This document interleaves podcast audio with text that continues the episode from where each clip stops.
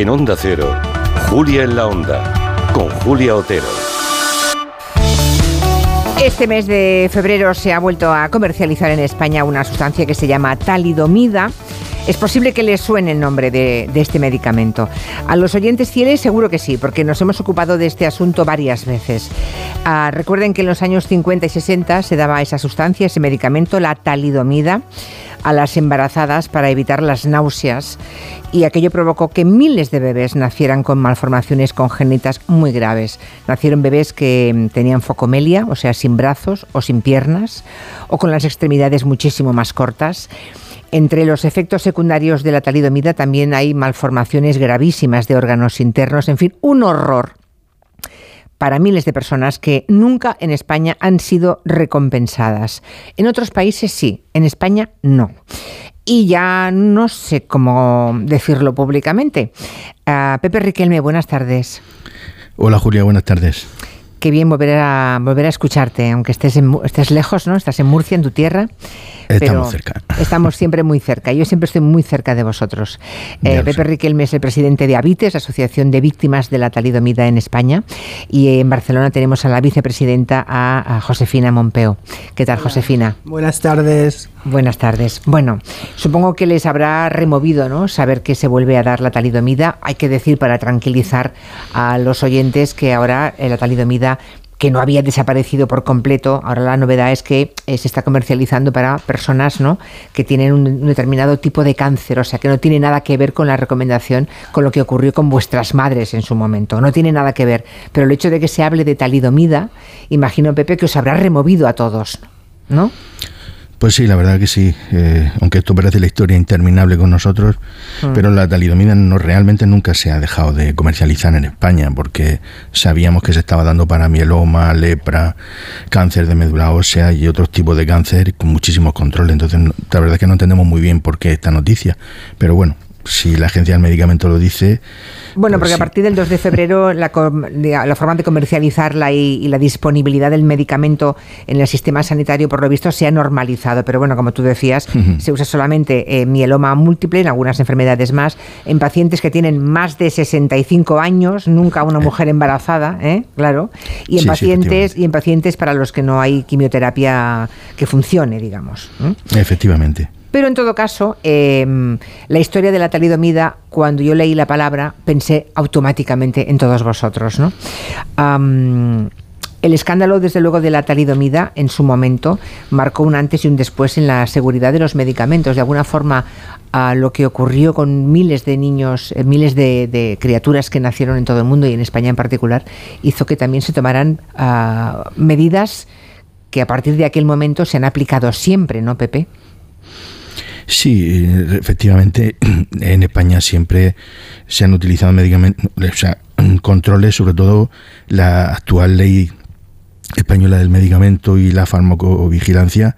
Eh, fue a raíz del desastre de la talidomida. Es decir, que si hoy en España eh, se evitan eh, el nacimiento de bebés con malformaciones, no solo por la talidomida, sino por otras causas, mm. se debe precisamente a que nosotros fuimos conejillos de India. Y, la, y en el preámbulo de la ley del medicamento actual y vigente se hace mención al desastre de la talidomida, precisamente. Exactamente, de modo que mm, eh, eso fue un punto de inflexión para, para mm, la farmacología en, todo el mundo y en, Europa en particular. Bueno, en España se vendió oficialmente esa talidomida entre el año 57 y el año 1963. Las investigaciones que habéis hecho desde la asociación, desde Avite, ah, dicen que había talidomida en España desde antes incluso, desde 1950, ¿no? Y en el BOE descubristeis que no hubo nunca un control estricto de suministro, ah, que hubo ese control hasta el año 85 de alguna forma no se preguntó ni se miró si alguien tenía en su casa algún frasco de talidomida todavía, ¿no? O sea que puede haber muchísima gente más afectada. Sí, realmente hay muchísimos más casos y de hecho el borrador que tiene el Ministerio de Sanidad publicado en su página web ya habla de los nacidos en España entre el 50 y el 85. Hoy incluso me ha llamado una persona de Pamplona, porque han visto en las redes que veníamos a tu programa, y otra persona de Almería, que preguntándonos a nosotros si ellos eran afectados de talidomida. Hoy. O sea, esto es increíble. ¿Y de qué año, y de, qué año habían nacido esas dos personas? pues uno me ha dicho que tenía 61 y otro tiene 63 años. O sea que en España nunca han querido hacer ningún gobierno de la democracia, ninguna campaña de comunicación para que aparecieran los casos ocultos. Claro, el Reino Unido en su momento eh, reconoció a 700 víctimas. No crean que esto pasó solamente en España, no. Pasó en, en, muchísimos países. En Reino Unido han reconocido a 700 víctimas, en Italia a 480, en Holanda 200 y pico, en Austria también, en Irlanda. España es el único país en el que eh, no se ha reconocido, ¿no, Josefina, a los afectados, los que habéis tenido que pasaros décadas llamando a puertas para que alguien os haga caso. Sí, nosotros uh, desde que se formó la asociación, gracias a la asociación, nos fuimos uniendo y, y no ha sido, bueno, uh, nos ha costado muchísimo llegar hasta el punto actual en que hay una ley de presupuestos que reconoce el derecho de los afectados a, un cobro de ayuda o indemnización, aún no sabemos bien bien, pero, um, o sea, reconocidos, en principio no sabíamos cuántos, cuántos podemos ser, ¿no? Porque tampoco se, no, no, conservábamos desde aquel momento en que nacimos hasta ahora, pues no. Habrá muchísima gente ah, que es una víctima de la talidomida y no lo sabe. Y no lo sabe, o sea, esto es, como dice Pepe, ahora le llama gente que pues hasta ahora que nos ha enterado y se van sumando, pero bueno, en este momento el gobierno hizo un montó un, un, protocolo con una... O sea, al final vuestra sí. reclamación consiguió que la, la, la, administración... Hiciera unos reconocimientos y, bueno, de toda la gente que se presentó solamente reconocieron unos 127, ¿no, Pepe? Sí, sí, 127. Solo 20, 127, pero seguro que hay mucha más gente afectada en España, ¿no? Sí. Pero, pero muchos igual ni lo saben. Ni lo saben y, bueno, también, pues bueno, el protocolo ya. que siguieron el comité científico, pues ha reconocido a estos. Lo que, ocurre, lo que ocurre es que alguien que ha nacido sin brazos o sin piernas o con las piernas o los brazos, muy, eh, es, es, casi imposible que no se haya preocupado ¿no? Eh, su familia por, por saber por qué le ha ocurrido eso. Bueno, hay gente que a lo mejor, porque yo conozco gente que para mí puede ser el posible afectado y en cambio pues no mm, huye un poco de ya, porque era yo recuerdo de pequeña se, culpabilizaba a las madres, ¿no? ¿Pero por qué pobres mujeres? ¿Si se lo daban los médicos? Sí, pero un poco la familia decir, bueno, esto que es aquello que tú te tomaste, mira cómo ha salido la niña. Qué Porque es que no había ninguna información. Ya. El gobierno tampoco no informó. Eh, es una farmacéutica que se llama Grunenthal, es alemana. Lo empezó a comercializar creo que en todo el mundo a partir del año 56, 1956, y más o menos lo más, lo más digamos, aceptado es que debe haber como 10.000 personas en 50 países afectadas. 10.000 personas afectadas. Y parece ser que, Pepe, que el primer bebé afectado por la talidomida fue la hija de un trabajador de la misma farmacéutica, ¿no? De Grunenthal. Sí, sí, eso nos lo contó nosotros el doctor Naz. Y, y, fue que eh, él era trabajador de allí y su hija nació sin brazos y porque se lo dieron a probar a, a, o sea era en jarabe el hipnótico y entonces se lo dieron él se lo dio a su mujer para que en teoría sabía a naranja tenía sabor naranja y para que le dijeran si el dulzor era era bueno si no era bueno qué tipo qué, qué yeah. le parecía y fue o sea ni siquiera fue para evitarle náuseas solamente era para que probase eh, cómo era cómo sabía el jarabe. Exacto. Bueno aparte sí también tenía náuseas tenía, tenía la mujer. Era una prueba en doble vertiente. Mm. sí ya, ya, madre mía. Claro, yo estoy hablando con Pepe Riquelme, que es el presidente de, de Habite, y Josefina Monpeó, que es la vicepresidenta. Vosotros, digamos, todavía bueno, habéis. Yo tenido... soy, no, yo soy de la Junta Directiva. De la Junta Directiva, no. vale, vale. Yo tenía aquí que eras vicepresidenta. No, bueno, es igual, es igual. Es igual. Uh, no importa. Que en vuestro caso, eh, vuestras familias os han apoyado, habéis tenido sí. recursos. Uh, en el caso de Pepe Riquelme, ¿no? Yo lo conocí hace 15 años, ¿no? Y bueno, pues era la, la, la voluntad de saber, eh, la capacidad de hacerlo, ¿no? Pero ¿cuánta gente, eh, los que fueron víctimas de la talidomida de familias muy humildes, muchos han acabado pidiendo, ¿no? en la mendicidad por las calles. Yo creo que cuando éramos, los que ahora andamos en los 60, eh, más o menos todos recordamos cuando éramos pequeños, mendicidad por las calles de personas de 15, 20, 30 años, aún jóvenes, que estaban sin piernas en la calle pidiendo. Todos esos son víctimas de la talidomida. es una imagen que ahora se nos ha ido borrando pero imagino que eh, esas víctimas de mm, económicamente en ambientes ah, sin capacidad de, pagarse una vida mejor, igual ya se han muerto todos. Es que, claro, van pasando los años y esa gente va desapareciendo, Pepe, ¿no? Que a lo mejor es lo que la administración quiere. A ver, dice, a ver si se mueren ya todos y no tenemos que pagar a nadie. Perdonadme, es que, es que me indigno.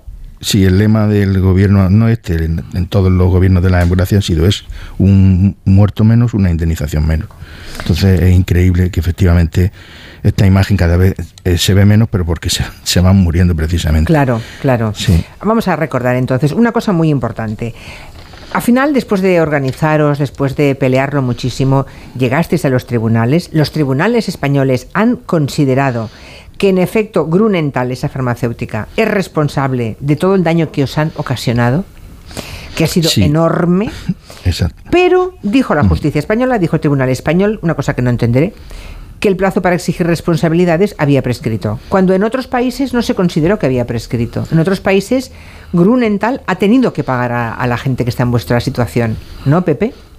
Sí, nosotros primero recurrimos en primera instancia y ganamos. Ganamos la sentencia, pero el laboratorio Grunenthal recurrió y entonces anularon la sentencia. Entonces, a raíz de eso, fuimos incluso al Constitucional, al a Estrasburgo y todo, en todos ellos nos cerraron las puertas. Entonces, se nos cerró la puerta con la vía de la farmacéutica y también por seguir con el tema judicial, decirte que, por ejemplo, en el 2019 nosotros presentamos una demanda al gobierno por no cumplir la ley que decía Josefina, es decir, en 2018 los presupuestos del Estado implementaron 20 millones de euros para pagar las indemnizaciones del Real Decreto que tiene el, gobierno preparado. Como, no como el gobierno no mm, asumía ese pago, la demandamos en el 2019. La Audiencia Nacional en 2022 eh, ha sentenciado que no tenemos derecho a nada porque el gobierno puede hacer lo que quiera, cuando quiera y como quiera y si quiere hacerlo. Nosotros, como no estábamos de acuerdo, en el 2023 hemos recurrido al Supremo y ni siquiera nos ha admitido nuestro, nuestro recurso. Con lo cual, ahora mismo de nuevo. O sea, hay ayudas reconocidas. Vamos a ver si me. Si, es que esto de verdad. Es un poco farragoso. Es indignante, es un poco farragoso. El tema es que las ayudas están reconocidas. O sea, Grunenthal, la farmacéutica se lava las manos. Ha quedado, se ha ido de rositas y no pasa nada. Pero esa farmacéutica sigue trabajando en España y sigue siendo, digamos, un proveedor de la sanidad española, ¿no? De la sanidad pública. Efectivamente, efectivamente. O sea, Grunenthal, estos se van de rositas. Estos no, no mm. les cuesta nada. Vale. Pero el Estado español reconoce eh, que tenéis derecho a esas ayudas. Lo que ocurre, yo recuerdo el día, el día que se dijo que teníais derecho, recuerdo, recuerdo a todos en imágenes de, los telediarios muy felices porque por fin se había hecho justicia. Y desde aquel día ahora no, el Estado no ha soltado ni un céntimo. Nada. Es decir, en la ley de presupuesto de 2018, como te decía, se contemplan 20 millones. ¿Qué ha hecho el gobierno? 2020, 2021, 2022 y 2023 han ido poniendo siempre esos mismos 20 millones, cuando hay 127 personas reconocidas. Y el gobierno sabe perfectamente que eh, para esas 127 mm, personas es una cantidad insuficiente. El Carlos III, que fue quien reconoció estas 127 personas, sabe perfectamente que, la cantidad es ridícula. ¿Qué pasa? Hacienda dice que no paga. Pero ¿cómo va a pagar Hacienda esas indemnizaciones con, esos 20 millones? Es imposible si no hay dinero suficiente. O sea, son 127 personas las que después de todos los análisis en los hospitales, ah, con todo el protocolo, son 127 los que han reconocido como víctimas directas de la talidomida, ¿no? Efectivamente. El importe de las ayudas que está aceptado es de 12.000 euros por cada punto eh, porcentual. de discapacidad.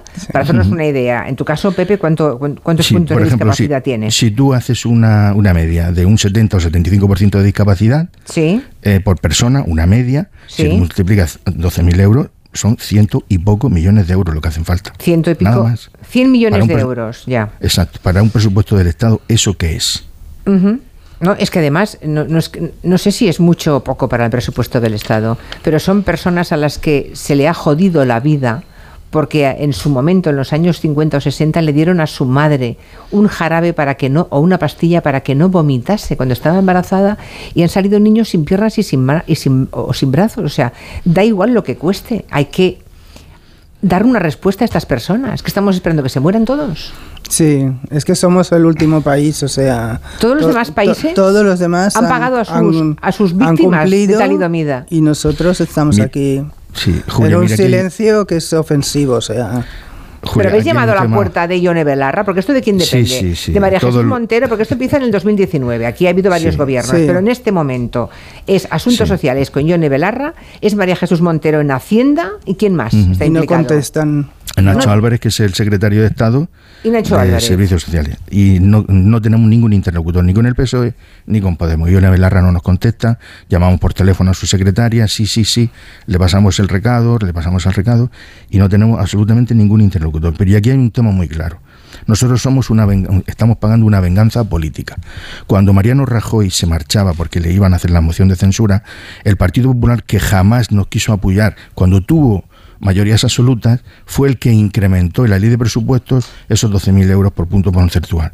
Claro, al ganar la moción de censura el PSOE, se encontró con este muerto, con este mochuelo. Y creemos que lo que ahora está haciendo el PSOE es decir, pues nosotros ahora no nos vamos a tragar este sapo. Es decir, que están esperando que pase el tiempo y ahora en las próximas elecciones generales, si gana el PP, el, eh, perdón, el, el PP de nuevo, pues pasar en la pelota a ellos. Que lo paguen ellos eh, ya que lo autorizó ellos. Que lo autorizaron. Porque ustedes habían pedido los 12.000 euros por cada punto de discapacidad o no. ¿Habían pedido otra cifra? O... Sí, sí, nosotros la veníamos pidiendo, pero nadie nos la. Incluso el PP no la concedía. Pero justo en la semana de la moción de censura fue cuando el PP, eh, la puso sobre la mesa y fue cuando aprobaron esos presupuestos coincidiendo con la moción de censura que llevó a Pedro Sánchez al poder, que tanto nos apoyaba haciendo la T de la talidomida en Twitter y con tanto cariño que nos tenía y ahora absolutamente no quieren saber nada de nosotros. O sea, cuando están en el gobierno mm, se olvidan unos y otros y, y, en la oposición con mayoría absoluta. Claro. Y en la oposición todos con la T de talidomida y que, y hay que pagarles y hay que compensarles este horror de vida que han tenido, ¿no? Fotos por todos sitios, en las campañas electorales, increíble. Pues eh, yo, no sé cómo... Eh, yo estoy segura que eh, que lo que estamos hablando le llegará, estoy segura, a Ione Belarra, también le llegará a María Jesús Montero. Pues yo te puedo garantizar. Al presidente del gobierno también, a Nacho Álvarez, secretario de Estado, y espero que les llegue este mensaje. pues les va a llegar muy. Sí, sí, sí, mira, Julia, el día 21 de marzo eh, ya estamos muy jodidos, físicamente estamos muy, muy fastidiados todos. Es que, ¿qué edad tenéis ya ahora? Y pues yo tengo 60, Josefina, pues más 63. o menos. 63 y estamos muy fastidiados y ya no estamos para hacer tonterías por la calle. Pero el día 21 de marzo, Avite va a sacar a la calle una campaña, su campaña esta que la verías tú en las redes que sacamos con La de las fotografías. sí, la vamos a sacar a la calle. Y con un camión publicitario con megafonía que tenemos eh, los límites sonoros, el Ayuntamiento de Madrid nos lo ha quitado. Eh, vamos a estar paseándonos por Madrid, Puerta de la Moncloa, Puerta del Palacio del Congreso de los Diputados, Ministerio de Asuntos Sociales, en sede de Podemos, sede de PSOE, y una hora estacionado ese camión con esa megafonía. Yo creo que sí, sus tímpanos les pueden peligrar, incluso cuando estén en el Consejo de Ministros, porque cae en martes y nos van a escuchar. Es una exposición de fotografía que ha hecho la fotógrafa Ana Bernal. Supongo que son eh, fotos muy grandes, ¿no? ¿De todos vosotros son? Sí, esto es otra. Son vuestras, ¿no? Viendo, viendo la crueldad de la talidomida en vuestros cuerpos, imagino, ¿o no? ¿no? No, no, es diferente. O sea, lo de, lo de la campaña del 21 de marzo fue una agencia de comunicación la ah, que vale. ha no tiene, la fotografía. No tiene nada que ver con la exposición de fotografía. Esa es otra cosa.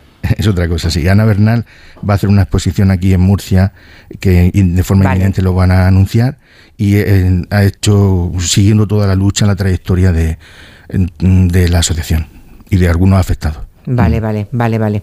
Vale, bueno, em, también va a ser itinerante, además, son fotografías, imagino que son muy que son duras, ¿no? Pero que acercan, acercan la realidad, de claro, lo que ha sido vuestra vida, ¿no? Con las limitaciones de la discapacidad, ¿no? La verdad que hay gente en la asociación que mm, lo ha pasado peor que otros, pero aunque en Cataluña tenemos una compañera que, bueno, no tiene brazos ni piernas y... Eh, Ninguna de las cuatro extremidades. Ninguna. Y vive, vive todavía, vive. Está. Sí, sí, y bueno, pero tampoco se ha podido integrar a la sociedad. Claro. O sea, vive, siempre ha estado en centros em, con gente con discapacidad intelectual. O ¿Qué tiene que ver eso con la discapacidad pero es que no tenemos un centro... Ya. Bueno, claro, con sesenta y pico de años se han muerto tus padres y dónde, quién te Bueno, ella de momento su madre vive y lucha mucho y bueno, desde aquí le mando un abrazo muy grande a Antonia y a Sofía.